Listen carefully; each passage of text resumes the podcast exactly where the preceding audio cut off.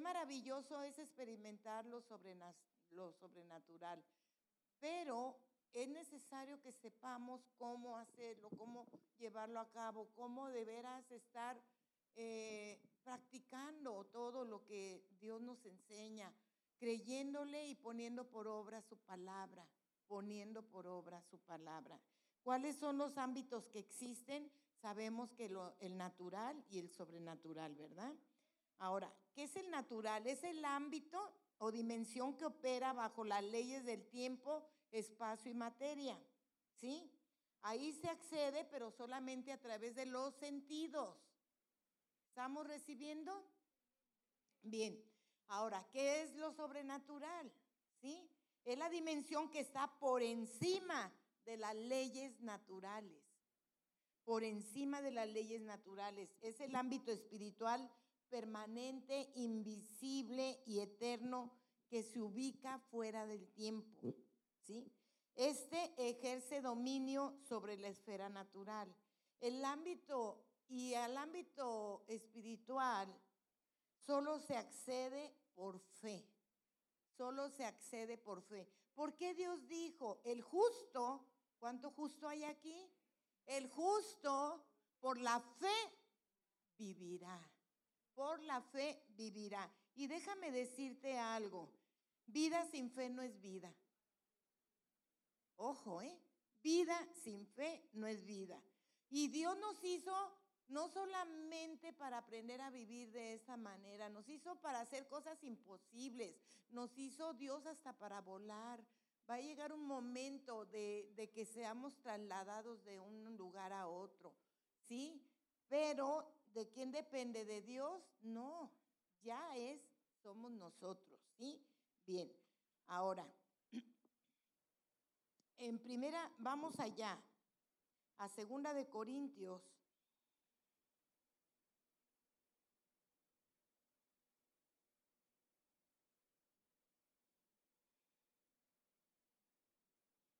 Segunda de Corintios 4, 17.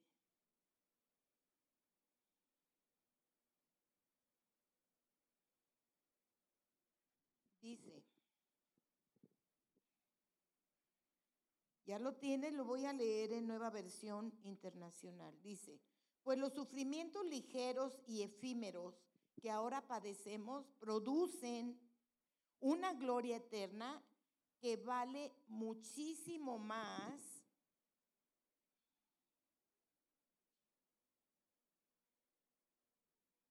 que valen muchísimo más que todo sufrimiento. Eso es lo que dice Nueva Versión Internacional. Y dice en el 18, así que no nos fijamos, ojo con esto, así que no nos fijamos en lo visible.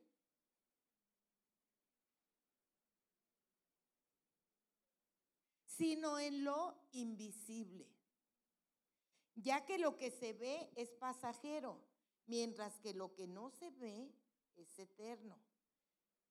¿Qué te está enseñando aquí Dios? ¿Qué te está queriendo decir aquí Dios?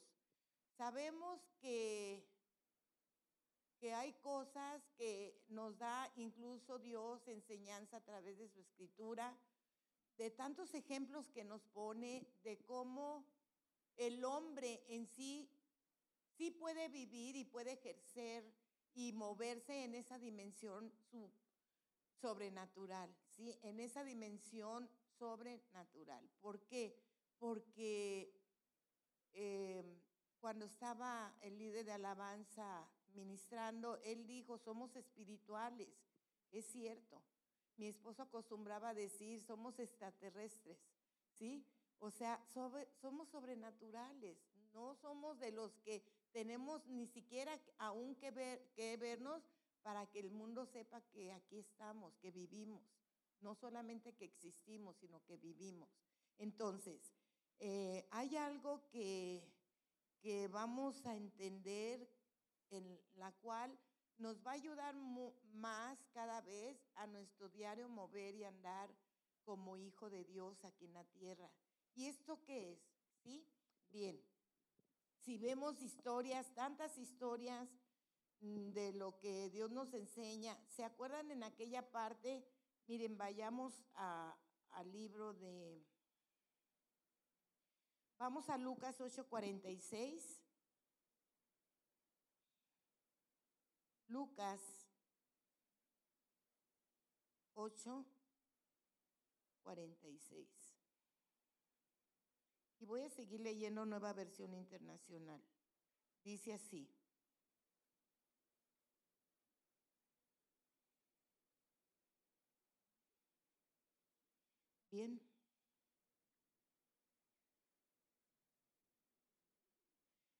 Desde 45 dice, ¿quién me ha tocado? Dijo Jesús.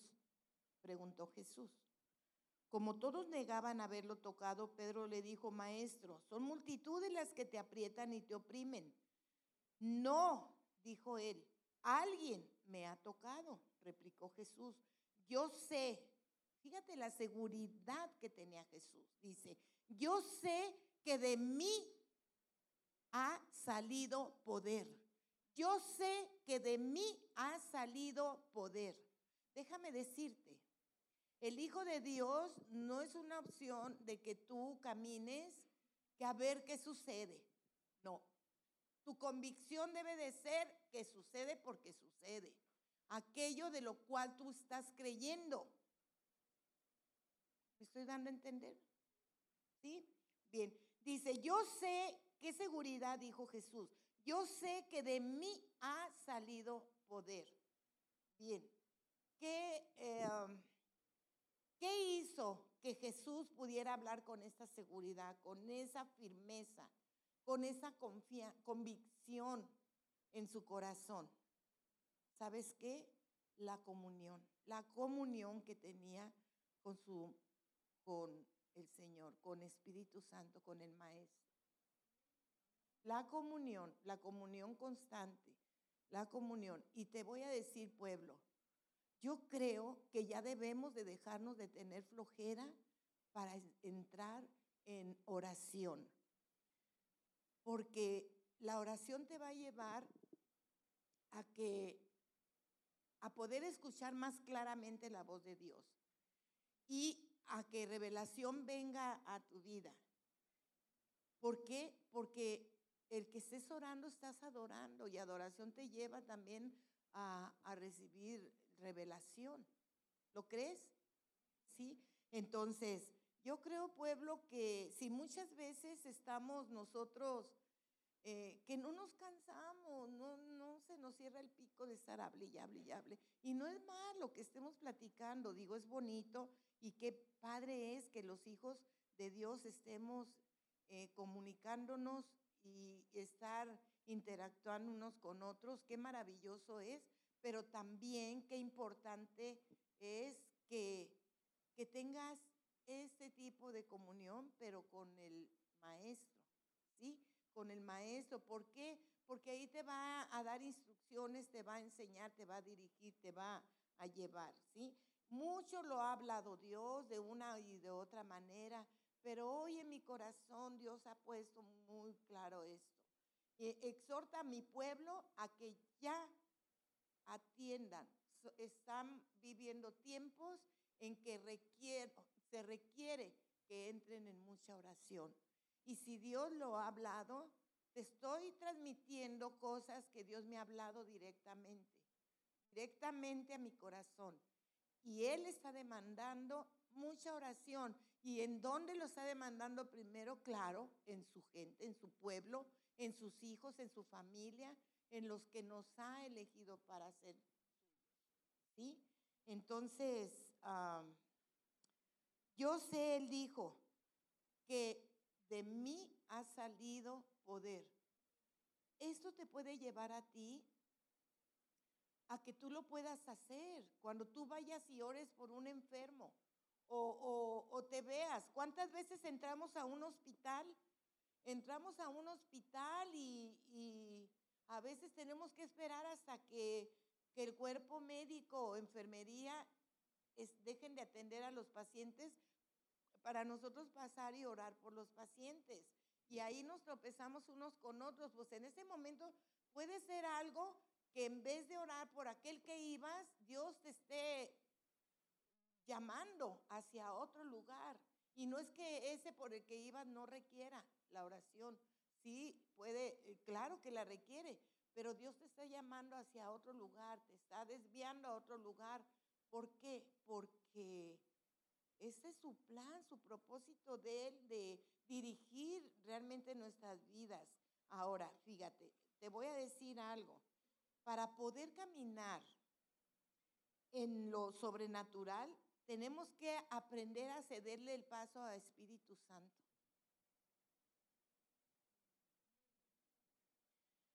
En segunda de Corintios, vamos allá, segunda de Corintios 3, 17. Ahí mismo en, en esto, en nueva versión internacional, dice así, ahora bien, el Señor es el Espíritu. Y donde está el Espíritu del Señor, ¿qué hay? Ay, qué padre, ¿verdad? No la sabemos a todo dar. Sabemos que donde está el Espíritu de Dios hay libertad. Pero resulta que no se manifiesta esa libertad a veces ni en los hogares cristianos. Qué triste. ¿Y por qué crees? Pero hay libertad. La hay. Dios no puede revocar su palabra. ¿Sí? Y fíjate, dice en el 18, así todos nosotros que con el rostro descubierto reflejamos, ojo, fíjate bien lo que dice. Así que todos nosotros que con el rostro descubierto reflejamos como en un espejo la gloria del Señor, somos transformados a su semejanza con más y más gloria por la acción del Señor que es el Espíritu. Yo me regocijé mucho cuando estaba escuchando la alabanza, porque tenía que ver mucho con lo que Dios había estado transmitiendo en mi corazón cuando estaba preparándome este mensaje que Espíritu Santo me estaba dando.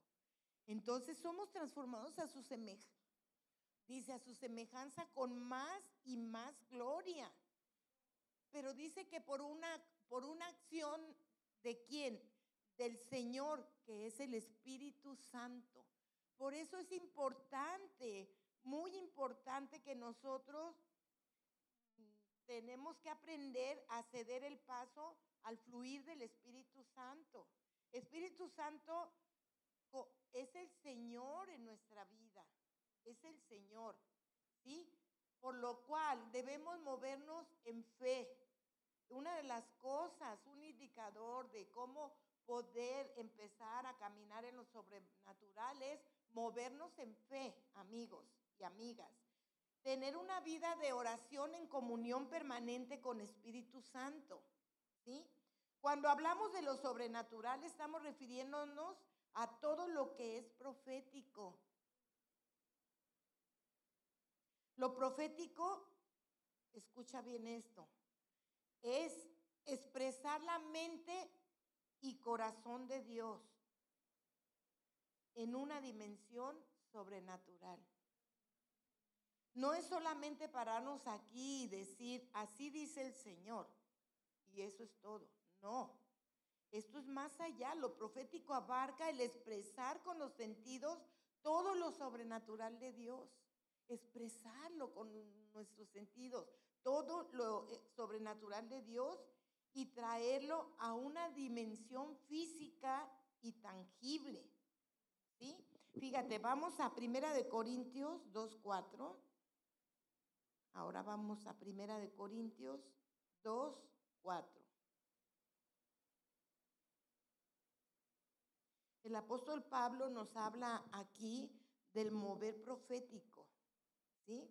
Con demostraciones del del Espíritu Santo y, el poder de Dios, ¿sí? Dice, yo mismo, hermanos, no, dice dos, cuatro, perdón. No les hablé, dice, ni les prediqué, dice Pablo, con palabras sabias y elocuentes, sino con demostración del poder de qué? Del Espíritu. Con demostración del poder del Espíritu. Para que la fe de ustedes no dependiera de la sabiduría humana, sino del poder de quién? De Dios, exactamente. En cambio, hablamos sabiduría, hablamos con sabiduría entre los que han alcanzado madurez, ¿sí? Pero no con la sabiduría de este mundo, ni con la de sus gobernantes, los cuales terminarán en nada.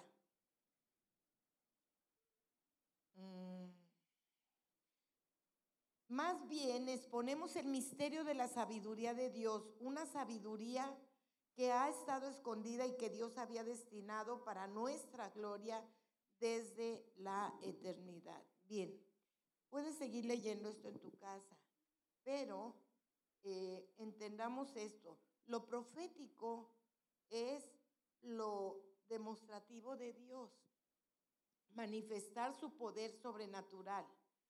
Las señales de su poder y sobrenaturalidad deben seguirnos y nos siguen. ¿Cuántos creen esto? ¿No dice la palabra de Dios en Marcos 16, 17? Y estas señales seguirán a los que creen. Entonces, ¿verdad? En que no puede ser vida si no hay fe. Esta no es vida si no hay fe, si no es un creer. ¿De acuerdo? Donde ahora, ¿qué incluye lo profético o lo sobrenatural? ¿Sí? Pues incluye profecía, echar fuera demonios, hablar nuevas lenguas, incluye sanidades, predicar el Evangelio, incluye movernos en los dones de espíritu, incluye señales, milagros, prodigios y muchas cosas más incluye esto. Mm, ahora, ¿por qué muchos aún creyentes no se mueven en lo sobrenatural? Por falta de conocimiento increíble. El Señor dijo, el Señor habló en Oseas 4:6 y dijo, mi pueblo, no habló de cualquier pueblo, estaba hablando de su propio pueblo y decía, mi pueblo perece porque le falta mi conocimiento. ¿Sí? Y nosotros no estamos faltos de conocimiento. ¿Por qué? Porque constantemente que estamos aquí presentándonos, perseverando, pues oye, claro que Dios nos abre el entendimiento para recibir aquello y hemos aprendido a abrazar aquello que, que no queremos olvidar, aquello que aprendimos para salir y ponerlo prontamente en práctica. El problema es que se nos pasa no lo llevamos a cabo, no lo practicamos y por eso los resultados son lentos, son lentos, ¿sí? Ahora, otra de las cosas, por eso dice que la incredulidad es un estorbo muy grande, por eso dice, estas señales seguirán a los que creen. Y está diciendo Jesús, fíjate cómo lo dice en traducción lenguaje actual, Marcos 16, 17, dice, Vamos allá. Ay, pastora, yo ya sé eso. Pues ándele, hágalo. Dice,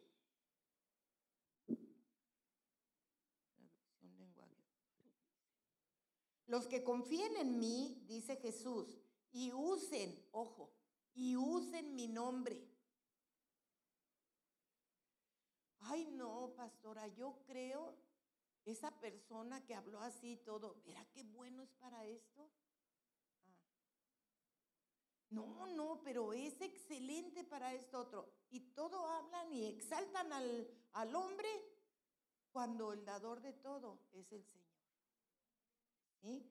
Ahora dice, los que confíen en mí y usen mi nombre podrán hacer cosas maravillosas dice esta traducción lenguaje actual.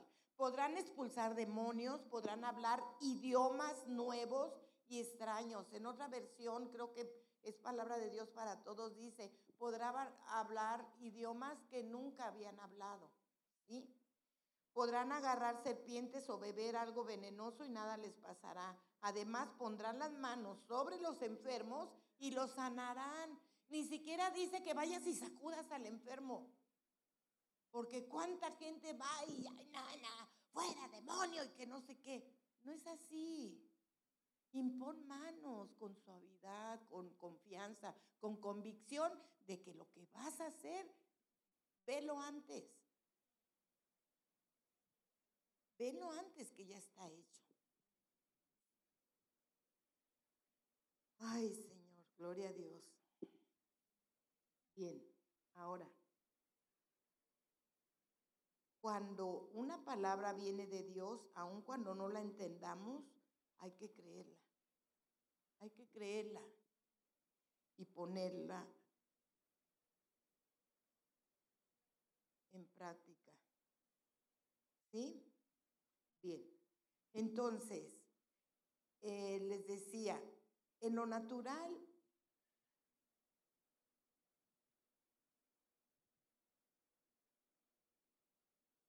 Les decía que es el ámbito o dimensión que opera bajo las leyes del tiempo, espacio y la materia, ¿verdad? Ahí se accede, pero a través de los sentidos. Y, en la otra es por, a través de la fe en lo sobrenatural.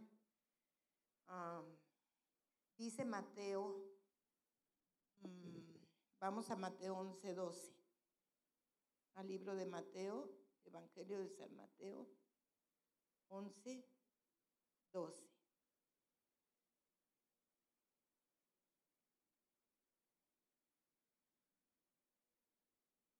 Dice, desde los días de Juan el Bautista hasta ahora, imagínate cuántos años atrás hace, hasta ahora, el reino de los cielos ha venido avanzando contra viento y marea. Y los que se esfuerzan, ¿cuántos esforzados y valientes hay aquí? Y los que se esfuerzan logran aferrarse a Él. Logran aferrarse a Él. La verdad es una gran bendición.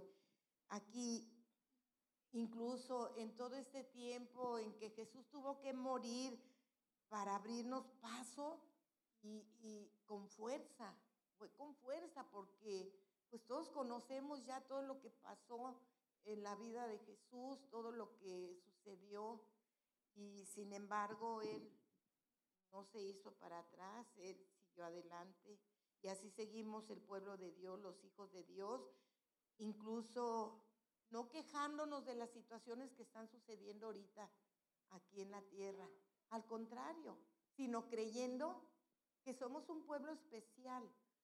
Somos un pueblo especial, que somos bendición, somos los que podemos dar el sabor a este mundo insípido, desabrido y lleno de tanta amargura. Entonces, eh, pero tenemos, tenemos cosas que hacer, no nomás saber que lo somos y hasta ahí, no, tenemos que llevar a cabo, es necesario. Dice en Segunda de Corintios 4, 17. ¿Ya se los leí? Sí, sí. Mm, me quise adelantar un poco. Sí. En la parte también de Lucas, el libro de Lucas, el Evangelio de San Lucas, 7:50, hay una parte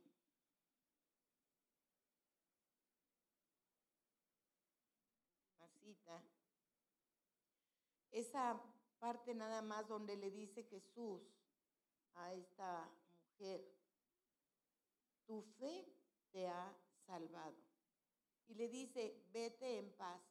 Si han escuchado mucho cómo anda la gente curioseando por morbo, por lo que tú quieras pensar. Oye, y tú ya te vacunaste y te vas a vacunar y todo. Oye, yo te quiero decir algo. Lo que tú creas, dice el Señor, mirad por ti mismo si estás en la fe. Lo que tú creas, llévalo a cabo. Lo que tú creas. No andes viendo y tratándote de tomar tu convicción a tu corazón según la cantidad de personas que van a hacer o no van a hacer aquello. Lo que tú creas, llévalo a cabo. Aprende a vivir en confianza, en confianza a tu Dios, a ese Dios verdadero que no te falla, ese Dios que te prometió que nunca te dejará ni te desamparará, ese Dios que te dijo, anda delante de mí porque yo voy contigo. ¿Sí? Lo que tú creas, pero no andes buscando a ver quién, cuántos y a qué horas. No andes buscando eso. La necesidad más grande que podamos tener no está en la dimensión natural, sino en la dimensión espiritual. Ya les dije que dimensión espiritual está por encima de lo natural, de lo material. La fe también está por encima. ¿Sí? Cree en Dios y tendrás, vas a tener experiencias espirituales con Él tremendas, maravillosas cosas que a lo mejor tú nunca, escucha bien lo que voy a decir, ¿eh? Que a mí me pasó. Cosas que nunca habías visto.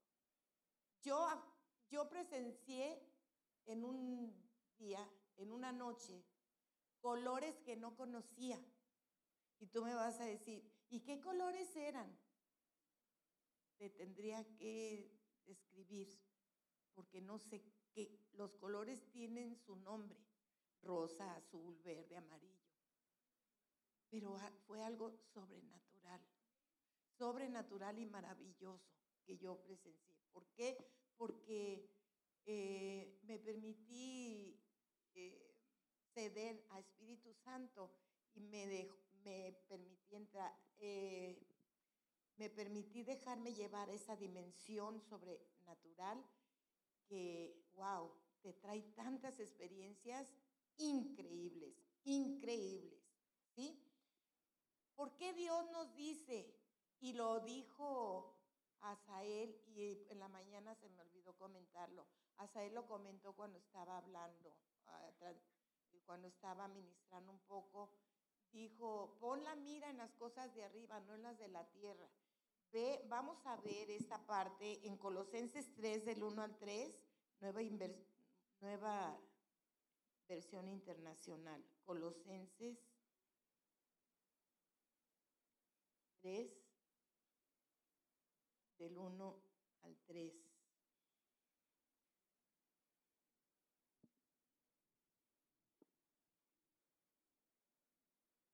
¿Ya lo tienes?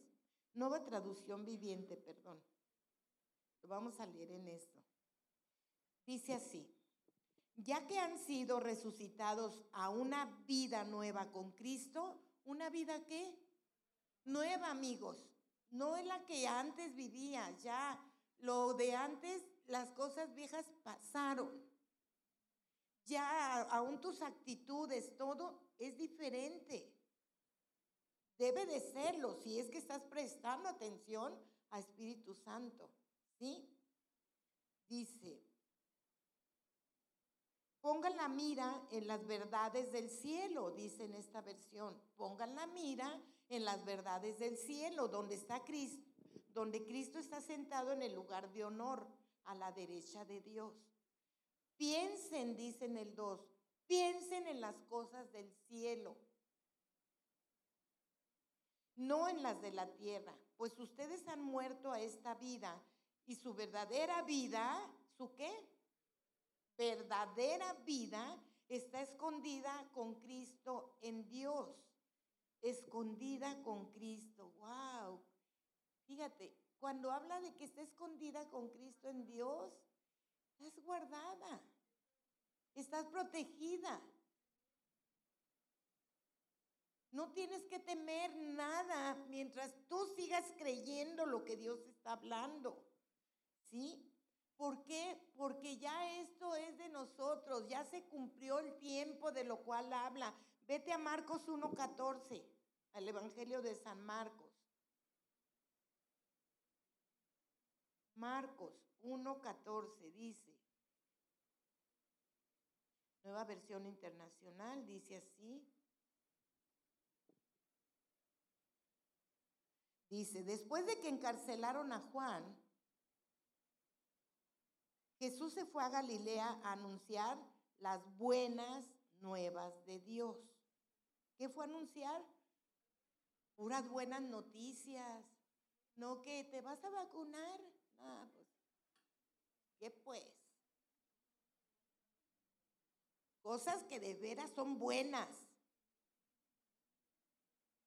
¿Sí? Dice, se ha cumplido el tiempo, dijo Jesús en esta versión. Se ha cumplido el tiempo, decía. El reino de Dios está cerca. Está tan cerca que ya lo tienes dentro de ti. El reino de Dios está cerca. ¿Sí? Arrepiéntanse y crean las buenas nuevas. Crean las buenas nuevas. Amén. Este, pero ¿cuál ha sido el problema para, para esto? ¿Cuál ha sido el problema que hace que no te puedas mover en algo más, más realmente sustancioso? Oye, no somos del montón, entiéndanlo. No somos del montón, somos un pueblo especial. ¿Lo has entendido?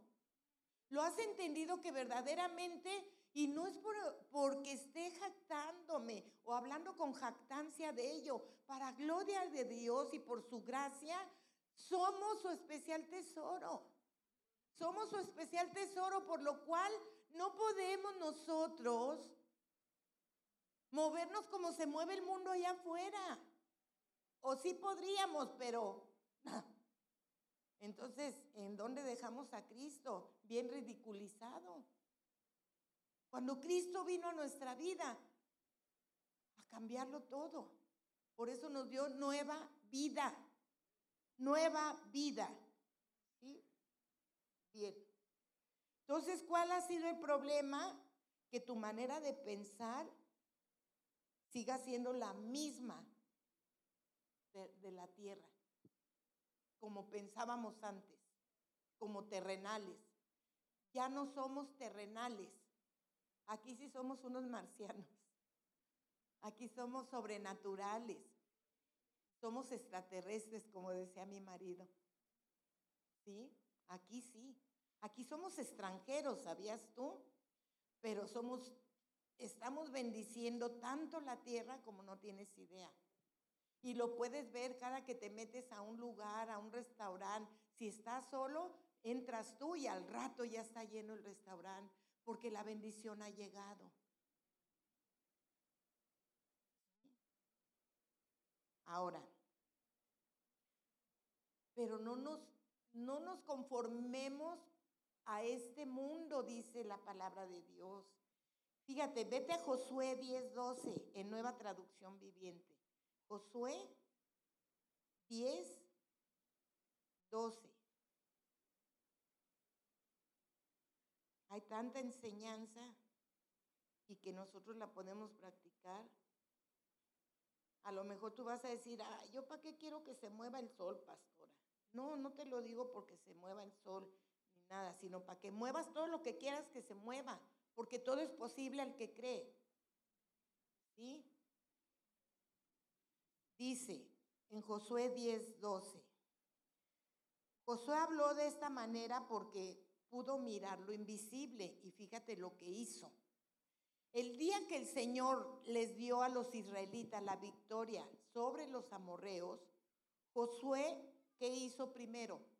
Oró al Señor delante de todo el pueblo de Israel y dijo, que el sol se detenga sobre Gabaón y la luna sobre el valle de Ajalón. Entonces el sol se detuvo o no se detuvo. Entonces el sol se detuvo y la luna se quedó en su sitio hasta que la nación de Israel terminó de derrotar a sus enemigos. ¿Acaso no está registrado este suceso en el libro de Jacer? El sol se detuvo en medio del cielo y no se ocultó como en un día normal. Jamás ni antes ni después hubo un día como ese, cuando el Señor contestó semejante oración. Sin duda, ese día el Señor peleó por Israel. ¿Cuántas veces Dios nos ha dicho, tú no tomes venganza de las cosas? Mía es la venganza, yo daré el pago. Ah, no, pero queremos nosotros sobresalir y no, no, aquí no, aquí van a ver que yo no me dejo de nadie. ¿Qué, qué, qué, qué, qué onda? Tú vales mucho como para andar con esas simplezas. Ya, pueblo. O somos lo que Dios dice que somos o le estamos haciendo al cuento. Porque yo sí soy. No sé tú. Amigos, aquí estamos. Isaías 51, vamos allá.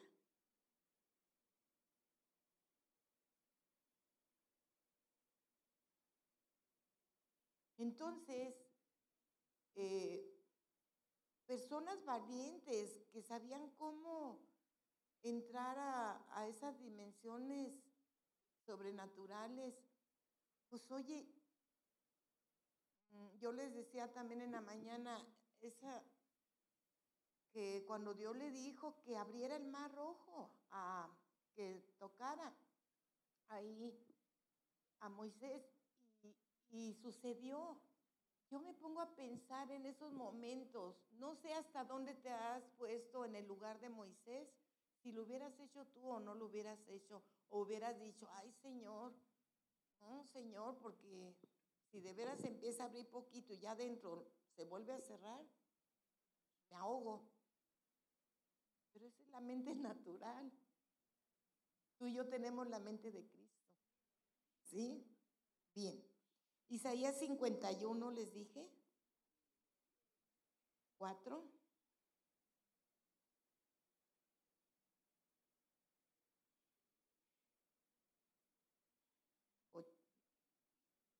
Escúchame, pueblo mío, dice el Señor. Óyeme, Israel, porque mi ley será proclamada y mi justicia llegará a ser una luz para las naciones. Mi misericordia y mi justicia ya se acercan. Mi salvación viene en camino. Mi brazo fuerte hará justicia a las naciones.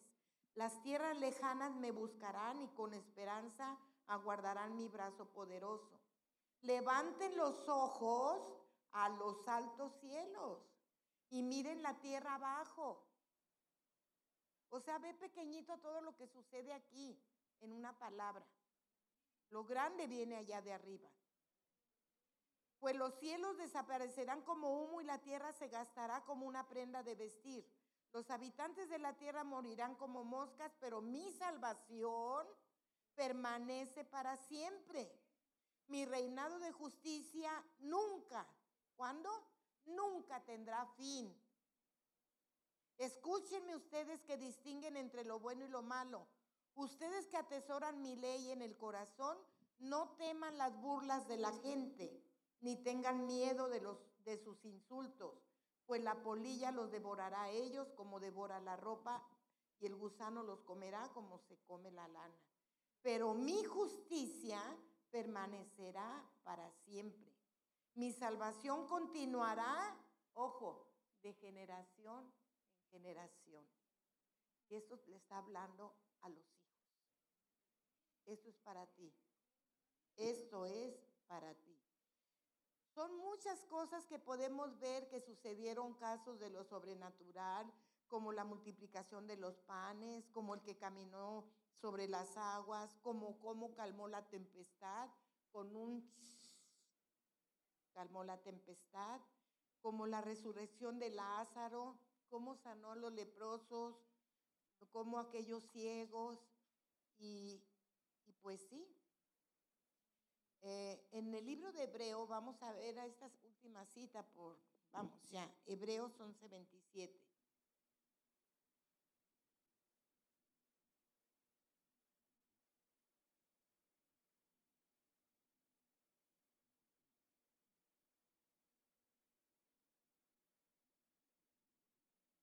Ahora sí la vamos a ver en nueva versión internacional. Dice, por la fe salió de Egipto sin tenerle miedo a la ira del rey. ¿De quién está hablando? De Moisés. Pues se mantuvo, ojo con esto, esto es para enseñanza para todos nosotros. Pues se mantuvo firme como si estuviera viendo a quién? Al invisible, como si estuviera viendo al invisible. Ahora, miró lo que no se veía. ¿Quién le dio esa capacidad?